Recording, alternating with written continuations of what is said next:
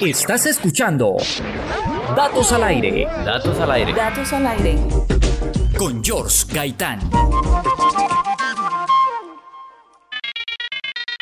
Hola amigos de Datos al Aire, mi nombre es Juan David, soy de la ciudad de Bucaramanga y estuve escuchando el capítulo que hicieron sobre los Juegos Olímpicos y la verdad me quedó sonando esa pequeña frase que dice que en los Juegos Olímpicos pasa de todo y me gustaría conocer un poco más sobre esto. Muchas gracias.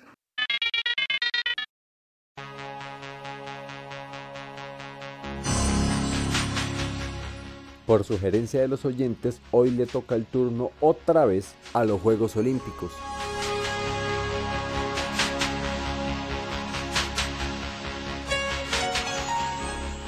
Hoy vamos a volver a hablar de los Juegos Olímpicos porque en los episodios anteriores me centré más en la llama olímpica alimentada por hidrógeno, pero se nos quedaron por fuera muchas cosas para contar. Entonces la idea hoy es contarles otras cositas de los Juegos Olímpicos.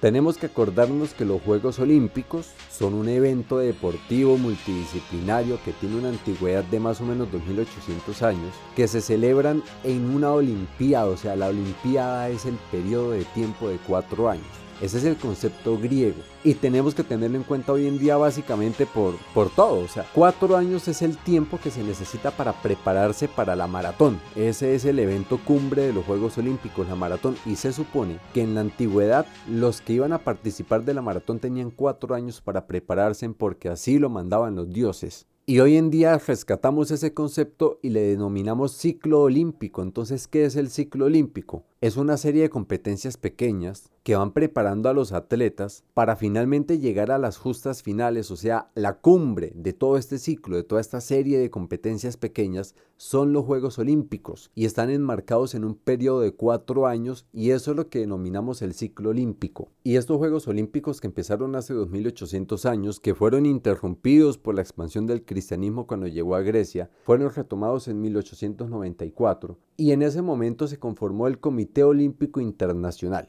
Aquí tenemos al barón de Cuberta. Interesadísimo en retomar esa tradición tan antigua, se conformó el Comité Olímpico y como él era francés, al igual que muchos de los integrantes del Comité Olímpico Internacional, pues obviamente el primer idioma oficial del Comité Olímpico Internacional fue el francés. Ya después se volverían también oficiales el inglés y el griego. O sea, en ese momento tenemos tres idiomas oficiales para el Comité Olímpico Internacional, el francés, el inglés y el griego. De hecho, el himno oficial de los Juegos Olímpicos solamente tiene tres versiones en estos tres idiomas. Desde cuando eso nos dejaron el lema, sitius, altius, Fortius, más rápido, más alto y más fuerte. Eso es lo que significa el lema. Fue propuesto desde 1894, pero apareció ya oficialmente en los Juegos Olímpicos fue hasta 1900. Y aquí empezamos a sumar cositas. A través de cada edición de los Juegos Olímpicos se va escribiendo algo nuevo para la tradición y para la historia. Entonces empezamos en 1896, ya la segunda edición que fue en París ya iba con el lema Sitius Altius Fortius. Ya en 1904, cuando se hicieron los Juegos Olímpicos en San Luis, por primera vez usaron medallas de oro, plata y bronce para darle premio a los competidores. Recuerden que en la antigüedad inicialmente se les daban manzanas y después una coronita olímpica así de hojitas de olivo, pero cuando empezamos a traer los juegos de la modernidad se le daba medalla por ahí al primero, de ahí para abajo eran diplomas olímpicos. Pues en los juegos de 1904 por primera vez se le dio oro al primer puesto, plata al segundo puesto y bronce al tercero. Y no podemos pasar por alto el símbolo oficial de los Juegos Olímpicos que son los aros olímpicos. Estos aros aparecieron por primera vez fue en 1913, se iban a estrenar en las Olimpiadas de 1916, pero pues tocó al final en 1920. Y cosa curiosa, cuando inauguraron el símbolo de los aros olímpicos con la bandera en 1920, se robaron la bandera.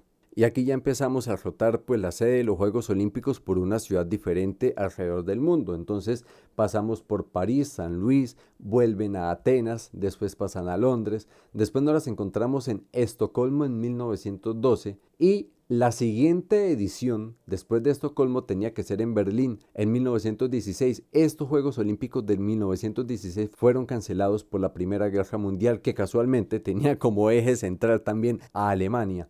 Después se hicieron los Juegos Olímpicos en Bélgica en 1920, después pasaron a París y aquí en París en 1924 aparecen por primera vez las villas olímpicas. Y el concepto de villa olímpica básicamente lo que trata es de garantizar la estadía de los atletas porque en la medida que va pasando el tiempo van llegando más delegaciones más numerosas, entonces es muy complejo el tema logístico poder administrar el hospedaje y la alimentación y el transporte de tantos atletas. Entonces, pues fundaron una villa olímpica para poder garantizarle el hospedaje a los atletas y poder tener como una organización que permita el desarrollo logístico sin tantos inconvenientes. Después de París pasaron a Ámsterdam, los Ángeles, vuelven a Berlín en 1936 cuando el partido nazi estaba en el poder, allá es donde se introduce la tradición de los relevos para la llama olímpica. Muchos dicen que estos Juegos Olímpicos se hicieron fue por darle propaganda al nazismo y critican el hecho de que la llama olímpica haya sido entregada por relevos porque es como un honor al Tercer Reich y que eso sigue emulándose en las siguientes ediciones. Bueno, la discusión está abierta, pero la tradición de la llama olímpica que ni siquiera será por los Juegos Olímpicos de Zeus sino por el Panateneas en honor a Atenas. O sea, hay una mezcla de conceptos que no hemos podido definir, pero igual la tradición así está bonita y así la están haciendo y la siguiente edición se tenía que hacer en Helsinki en 1940 y fue cancelada por la Segunda Guerra Mundial. Y no solamente se canceló esta edición de los Juegos Olímpicos, también tocó cancelar la de Londres en 1944. Pero Londres no se iba a quedar con las ganas de hacer los Juegos Olímpicos, entonces la siguiente edición después del 44 la pidieron ellos para el 48 y la situación estaba tan dura que las medallas olímpicas no fueron de oro, plata y bronce tocó dar medallas de hojalata en los Juegos Olímpicos del 48. Es que acababan de salir de la Segunda Guerra Mundial. La situación estaba tan crítica, estaban en palos, que ni siquiera consiguieron metales preciosos para las medallas. Y después la siguiente edición se haría en Helsinki, después pasaría a Melbourne, después a Roma, Aquí en Roma nos podemos detener un poquitico, porque es la primera vez que se transmiten por televisión los Juegos Olímpicos, pues no a todos los países, a algunos, pero se transmitieron ya por televisión. Además, los Juegos Olímpicos de 1960 tenían como espíritu ser celebrados en Roma como una forma de pedirle perdón a la humanidad, porque fue el imperio romano con la expansión del cristianismo quien paralizó los Juegos Olímpicos en los años 300. O sea, esta versión de los Juegos Olímpicos trataba era de reconciliarse con la historia por haber suspendido estas justas olímpicas y aquí fue cuando Juan 23 salió en nombre de la Iglesia Católica también a pedir perdón por haber causado la suspensión de estas justas. Después pasaríamos a Tokio en 1900 1964 y allá los competidores japoneses sembrarían unos arbolitos para que en la ceremonia de este año construyeran con esa madera los aros olímpicos que vimos en la inauguración. Y no solamente eso, en Tokio en el 64 fue que se inventaron como esos dibujitos, esos logos que identifican cada disciplina deportiva. Entonces usted va a ver en las ceremonias, en las banderas o cuando usted encuentre información sobre los Juegos Olímpicos, una iconografía, unos matachitos azules con fondo blanco que son casi una figura humana emulando el deporte, esa disciplina de la cual se está hablando. Pues esos iconos se los inventaron fue en Tokio en 1964. Y no se nos puede olvidar que fue aquí en Tokio 64 en donde se transmitieron los Juegos Olímpicos a color por primera vez y también se inauguró la cámara lenta. Y es que esto ya simboliza un avance, o sea, que usted pueda ver el final de cada competencia en cámara lenta, quién pasó, a qué distancia, eso era una novedad. O sea, aquí Japón se lució con la televisión a color y con la cámara lenta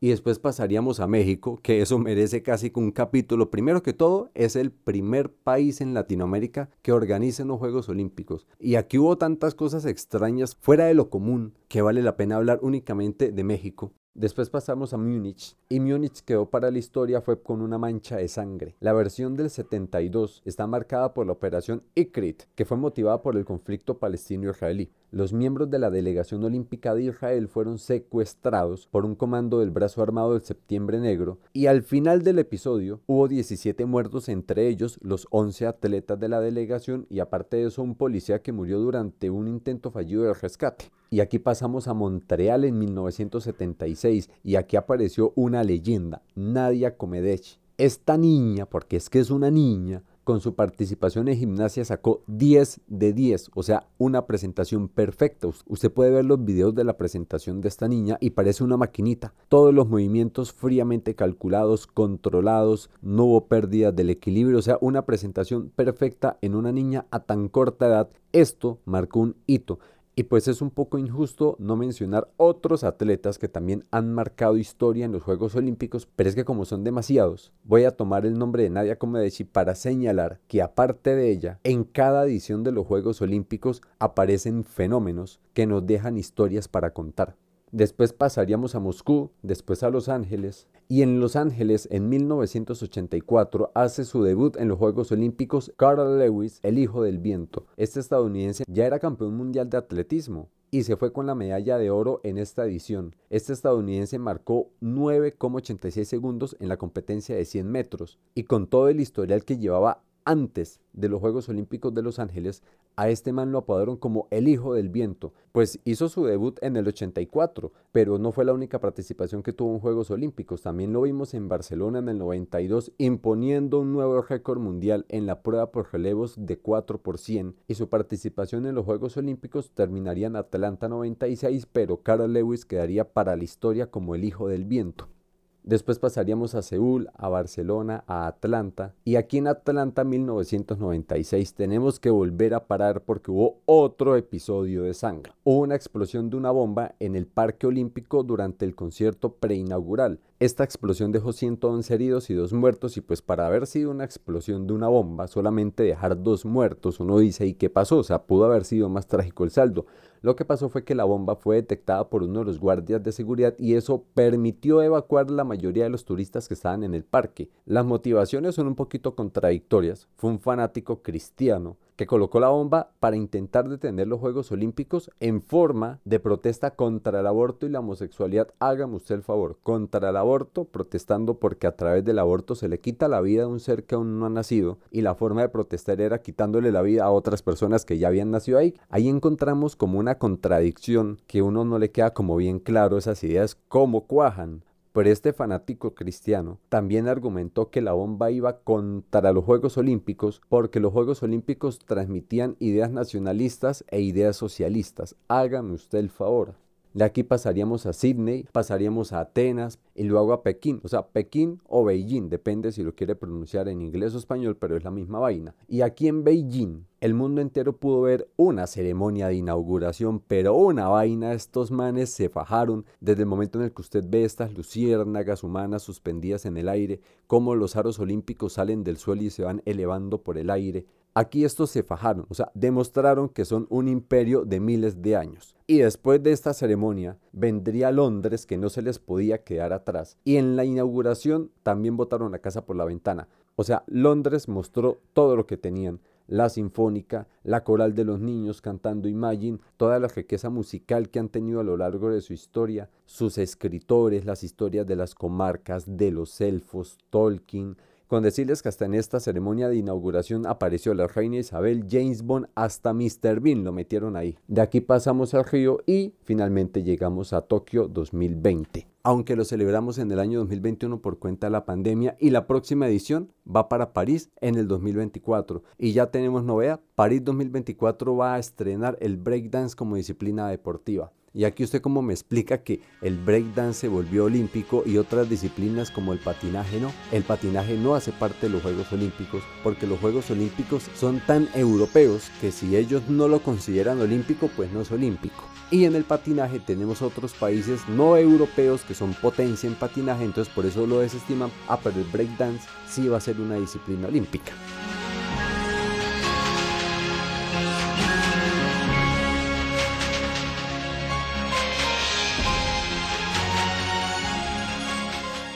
México 1968. Lo primero fue la protesta de los velocistas en el podio. Estos atletas estadounidenses, de piel oscurita ellos, se negaron a entonar el himno nacional de su país, el himno nacional de los Estados Unidos cuando estaban en el podio. Y aparte de eso levantaron su brazo con el puño cerrado en símbolo del Black Power, el poder negro. De ahí sale una foto que le está dando la vuelta al mundo todavía. En parte estaban protestando contra la segregación de la cual eran víctimas los negros en su país. Y a raíz de esa protesta política, dentro del reglamento olímpico quedó prohibido hacer cualquier tipo de manifestación política cuando están en el podio. Tanto será que en ese momento a ellos les quitaron las medallas. Después de la foto y todo, bueno, la foto quedó y le está dando la vuelta al mundo todavía pero a partir de ese momento dentro del reglamento de los Juegos Olímpicos ya está clarito de que quien haga una protesta política en el podio se queda sin medalla y queda sancionado. Además en los Juegos Olímpicos de México por primera vez hicieron control contra el dopaje, porque antes eso no se hacía. Se dopaban de pronto, mejor dicho, sí, se dopaban, pero no se le hacía control. Y es que, ¿por qué le pusieron la lupa encima a este tema del dopaje? Porque empezaron a tener de los competidores de las justas anteriores hombres con tetas. Estos competidores empezaron a tener hijos ciegos, sus hijos salían con pies deformes, con deformidades en el cuerpo, o sus hijos empezaban a tener Alzheimer a edades tempranas, por ejemplo en la adolescencia, tenían hijos que no crecían, con apoplejías cerebrales, a veces las pituitarias se descomponían, o, los mismos competidores desarrollaban esterilidad o artrosis o Alzheimer o los mismos competidores desarrollaban desórdenes hormonales o soplos cardíacos, adicciones, alteraciones visuales, hipertensión arterial, un montón de cosas, porque es que el dopaje es la introducción de una sustancia que hace algo dentro del cuerpo, o sea, básicamente qué es el dopaje, o sea, es un conjunto de sustancias y de métodos que ya están prohibidos. Y esas sustancias o estos métodos son estimulantes porque ayudan a potenciar el rendimiento del organismo. Y ahí ya le estamos introduciendo al cuerpo es una sustancia química que altera el metabolismo. Y al alterar el metabolismo lo podemos hacer desde el punto de vista hormonal, entonces va a generar un desorden hormonal y las hormonas son las que determinan el crecimiento del cuerpo de ahí en adelante. Todas las manifestaciones del cuerpo a largo plazo se dictan eso hormonalmente. Si usted me desordena eso, todos los efectos van a largo plazo. Pero también pueden introducir métodos que generan lesiones permanentes o también pueden introducir otros químicos que alteran la genética. Finalmente, inducen una sobrecarga sobre el cuerpo y eso es como una tarjeta de crédito para que me entienda. Usted la pasa y la pasa y gasta y gasta porque cree que eso es ilimitado, pero en algún momento le va a llegar la factura de cobro. Cuando su cuerpo le pase la factura de cobro de tanto usar esa tarjeta de crédito, es muy difícil compensar todo el desgaste que ha tenido el cuerpo y eso deja unas secuencias permanentes. Entonces todo ese conjunto de procedimientos o sustancias que hoy consideramos doping van a generar unas secuelas irreversibles en los competidores o en sus hijos, por eso son prohibidos. Entonces hay unas sustancias que son prohibidas porque ya se ha demostrado que generan efectos secundarios graves. Hay otras que están en estudio y como que parece que sí, como que parece que no, entonces lo que hacen es no recomendar su uso. Y hay otras ayudas que no generan ningún efecto secundario o que sus efectos secundarios son momentáneos, como por ejemplo el de la cafeína, entonces esas sí permiten que se utilicen, entonces son ergogénicos. Pero entonces en el conjunto de sustancias y métodos que están prohibidos como dopaje, tenemos que hacer una clasificación y aparecen nueve grupos. Bueno, de hecho, ¿quién es quien regula el control sobre las sustancias de dopaje es la AMA, que es la Agencia Mundial Antidopaje, y ella fue la que se encargó de distribuir estas sustancias o estos métodos en esos nueve grupos y determinar cuáles están prohibidos, a cuáles no se les recomienda su uso y cuáles sí son permitidos. ¿Y cómo se hace ese control? Generalmente es por muestras de sangre o muestras de orina porque se tienen que, examinar es los metabolitos que está expulsando el cuerpo a través de la orina o los que tienen en la sangre. Y a los deportistas que se les toman estas muestras se les analiza de acuerdo a los métodos que existen en el momento y de acuerdo a las sustancias que conocen en el momento pero siempre se guarda una muestra B. Esa muestra la meten por allá en una nevera a congelar y muchos años después, dependiendo de nuevos métodos de análisis o dependiendo de cuáles sustancias nuevas se han descubierto que se usan como doping, como dopaje, pueden sacar una muestra de esas y analizarla para buscar una sustancia que antes no les interesaba, o sea, que antes no buscaban, pero que ahora sí les interesa detectar o simplemente para aplicarle un nuevo procedimiento de análisis. Y nos hemos encontrado casos que a esa muestra B que la analizan 4, 8, 10 años después, le encuentran alguna sustancia y empieza entonces el revolcón en la historia a quitarle medallas 4, 5, 10 años después a algún deportista. Es por la muestra B, que analizan mucho tiempo después con nuevas técnicas o buscando nuevos dopajes. ¿Y qué más encontramos en México 1968? Fueron los primeros Juegos Olímpicos retransmitidos por televisión a todo el mundo. Y aparte de eso, fueron los primeros Juegos Olímpicos en donde se aplicó el control de género. O sea, ¿cómo así control de género? ¿Sí? es que también tuvimos casos antes del 68, en donde cogían un hombre, lo operaban y lo mandaban a competir como mujer. O al contrario, era tanto el desorden hormonal que una mujer parecía hombre y la pasaban por hombre para competir. Yeah.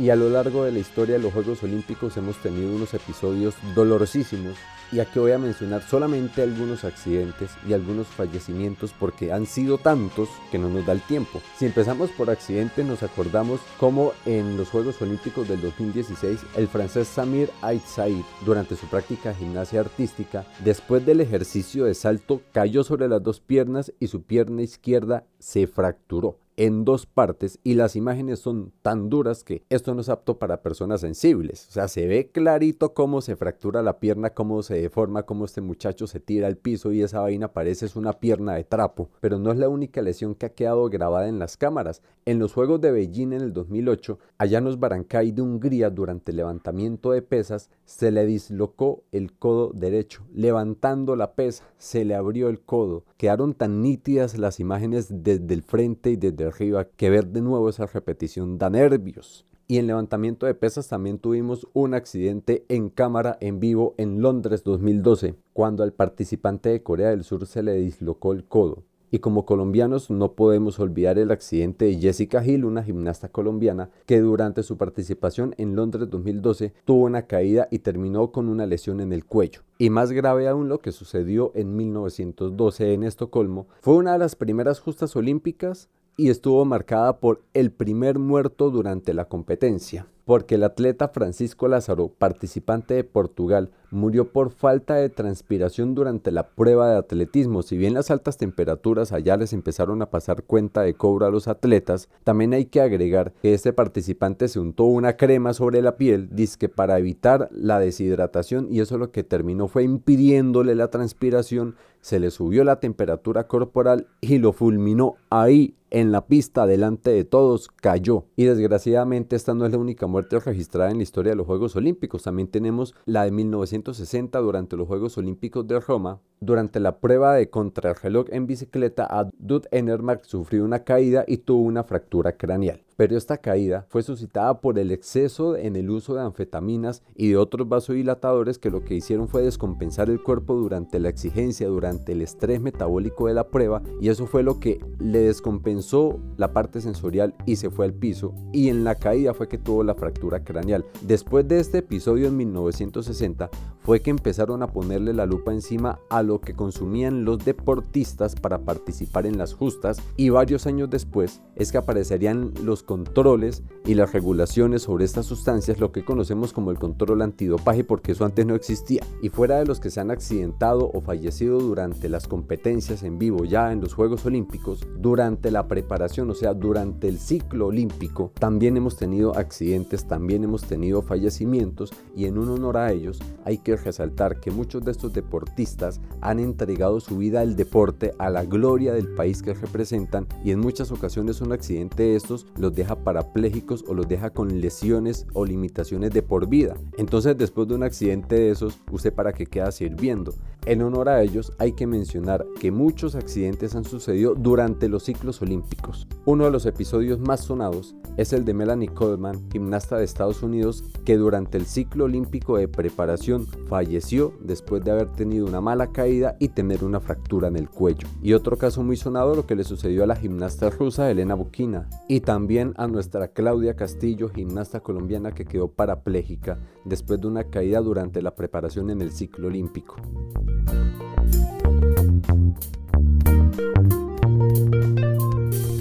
Aquí va el dato de la semana. El dato de la semana.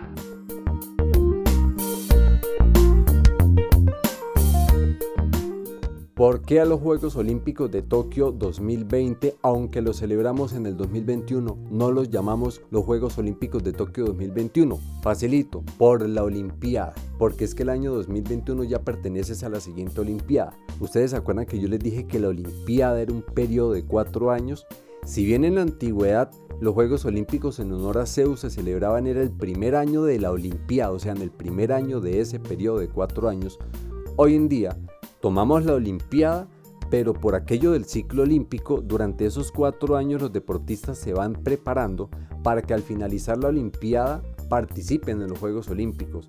En el 2020 terminaba la Olimpiada, el periodo de cuatro años, y en ese año se hacían los Juegos Olímpicos en Tokio. Pero como por cuenta de la pandemia lo movimos un año, yo no puedo cambiarle el nombre. Se tenía que hacer en el 2020. Si yo le coloco 2021, me interfiere con la siguiente Olimpiada, que es la de París, porque se supone que a partir de este año los atletas están en el ciclo olímpico de preparación para llegar a París en el año 2024.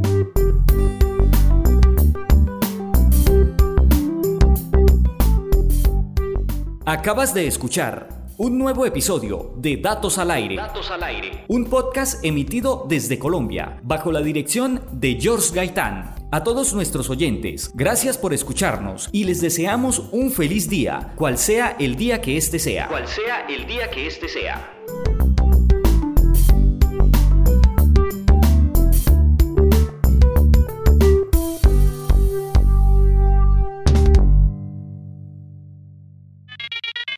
Este podcast se emite desde Colombia para el público de habla hispana en cualquier parte del mundo. Se graba en Indigo Studio con la música de fondo de Kevin MacLeod de filmmusic.io. Se distribuye a través de seis plataformas: Anchor.fm, Spotify, Radio Public, Breaker Audio, Podcast y Google Podcast. Si desea proponernos algún tema para tratar, puede escribirnos a datosalaire.gmail.com.